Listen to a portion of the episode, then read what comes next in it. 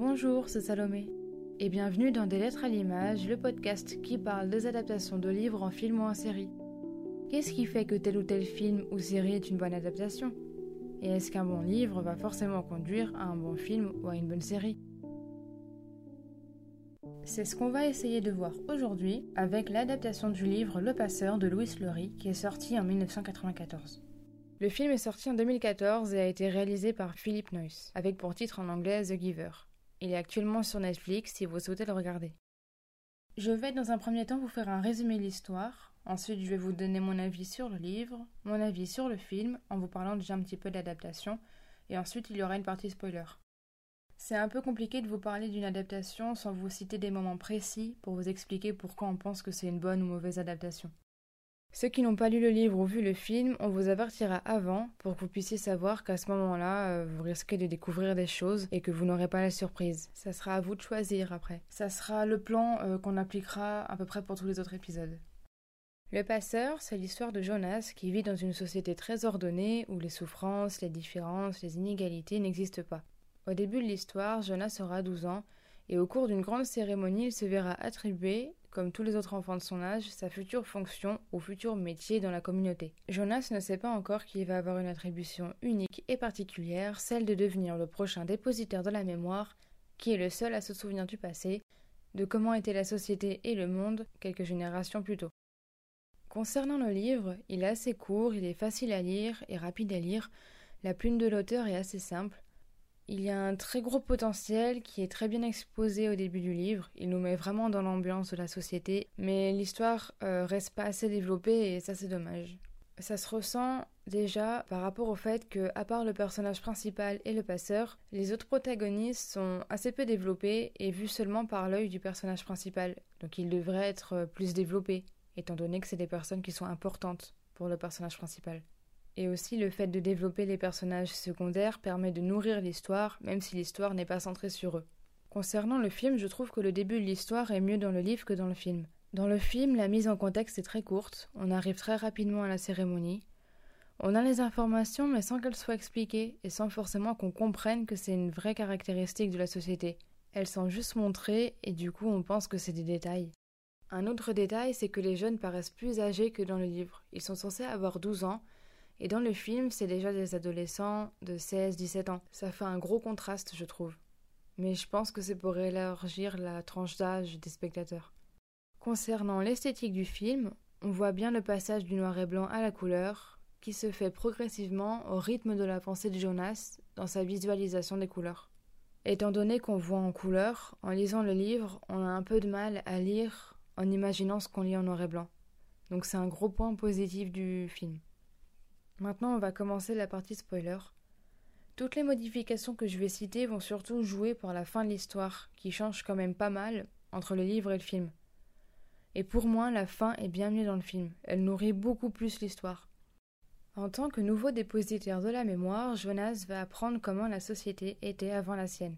C'était une société comme on la connaît aujourd'hui, avec ses bons et mauvais côtés. Il va également arrêter de prendre les injections du matin, qui est un médicament qui empêche de ressentir les émotions et de voir les couleurs. Jonas veut faire découvrir ce qu'il apprend aux autres personnes. Il veut que tout le monde découvre les émotions, les couleurs, mais aussi toutes les belles choses qu'on peut avoir dans nos sociétés actuelles.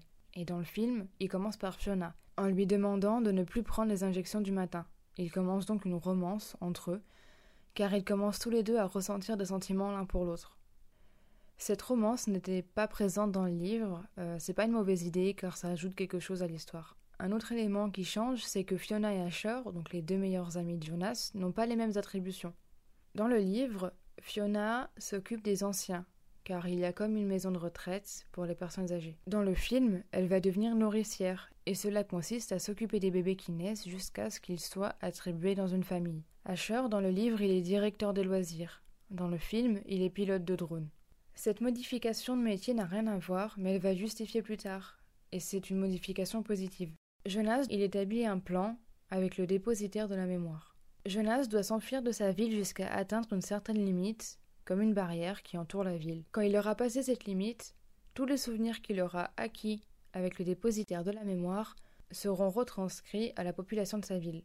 Dans le livre, donc il s'enfuit le jour de la cérémonie, donc un an après le début de l'histoire, et donc les personnes commencent à s'inquiéter, mais il a déjà eu le temps de partir. À la fin de son périple, il passe cette barrière et l'histoire se finit. On se doute que les personnes ont récupéré des souvenirs, mais ce n'est pas montré. Dans le film, le plan est le même, mais on se rend compte assez tôt qu'il s'enfuit. Et c'est là qu'intervient la modification d'attribution de ses deux meilleurs amis. La présidente de la ville demande à Asher de trouver Jonas, grâce à son drone, pour le convaincre de revenir. Un autre élément de l'histoire, mais qui est commun au film et au livre, c'est que la famille de Jonas s'occupe d'un bébé qui ne se développe pas comme les autres bébés. Du coup, le père de Jonas a décidé de s'occuper de lui, chez lui, dans sa maison, pour aider à son développement. Et Jonas décide de quitter la ville avec ce bébé. Dans le livre, il part tout simplement avec le bébé, mais dans le film, il va chercher le bébé dans le centre où il y a tous les bébés. Et c'est là qu'il croise Fiona. Elle ne comprend pas tout, mais elle lui fait confiance, et du coup, elle l'aide. Et à cause d'avoir collaboré avec Jonas, elle va se faire élargir. L'élargissement est instauré par les personnes âgées ou pour les bébés qui sont inaptes et aussi pour ceux qui mettent en danger la communauté, entre gros guillemets. Il y a plusieurs personnes qui assistent à l'élargissement de Fiona, comme les parents de Jonas, la présidente ainsi que le dépositaire. Et c'est là que le dépositaire fait comme un discours qui met des mots sur toute la réflexion qu'on a pu avoir durant le film et sur la nécessité que toute la population de la société connaisse ce que lui connaît. Cette société paraît idéale en apparence, mais finalement elle est très prévisible, très ennuyeuse, très contrôlée, et on se rend compte combien même nos sentiments les plus négatifs sont nécessaires. On en revient à reconsidérer l'émerveillement que devraient susciter des choses aussi simples que les couleurs, les odeurs et même les émotions. Des lois ont été mises en place dans la communauté et du coup il n'y a aucun risque, car ils ont fait le choix, il y a très longtemps, d'abandonner leur liberté de conscience pour ne pas avoir à payer le prix s'ils prennent une mauvaise décision, à savoir tout ce que cela peut engendrer de tristesse, de mal-être, de colère, de peur, voire pire, et tout ça au détriment de toutes les choses belles qu'ils pourraient connaître. Et ce discours n'est pas présent dans le livre. Dans le film, on voit même le moment après que Jonas ait passé la limite, quand tout le monde acquiert cette connaissance. On voit même la mère de Jonas verser une larme, et c'est un détail, mais qui dit larme dit émotion. Dans le livre, Jonas veut changer les choses, met en place un plan, mais il ne rencontre aucune difficulté et son plan aboutit et c'est super. Mais c'est tout, c'est fini. On, on voit pas le après. Alors que dans le film, il y a ces minutes en plus qui montrent que les personnes ont retrouvé les souvenirs et leurs émotions. Pour résumer, je trouve que l'adaptation est très bien. Elle est bien mieux que le livre, même si je trouve que dans les deux cas, l'histoire pourrait être beaucoup plus développée et beaucoup plus intéressante car il y a un gros potentiel. Dans les deux cas, je trouve aussi que ça reste un film et un livre pour adolescents principalement, et ça se ressent. Il y a des livres young adultes qui sont quand même poussés et qui ont une adaptation aussi très bien faite. Ce n'est ni le livre ni le film du siècle, mais ils arrivent quand même à nous amener à la réflexion, et ça, c'est un très bon point. Merci d'avoir écouté cet épisode, on espère qu'il vous aura plu. N'hésitez pas à nous dire votre avis sur les adaptations dont on a parlé et à nous en recommander d'autres. Pour nous soutenir, n'hésitez pas à nous partager, à nous noter ou même parler de ce podcast à vos proches, ça nous aidera beaucoup.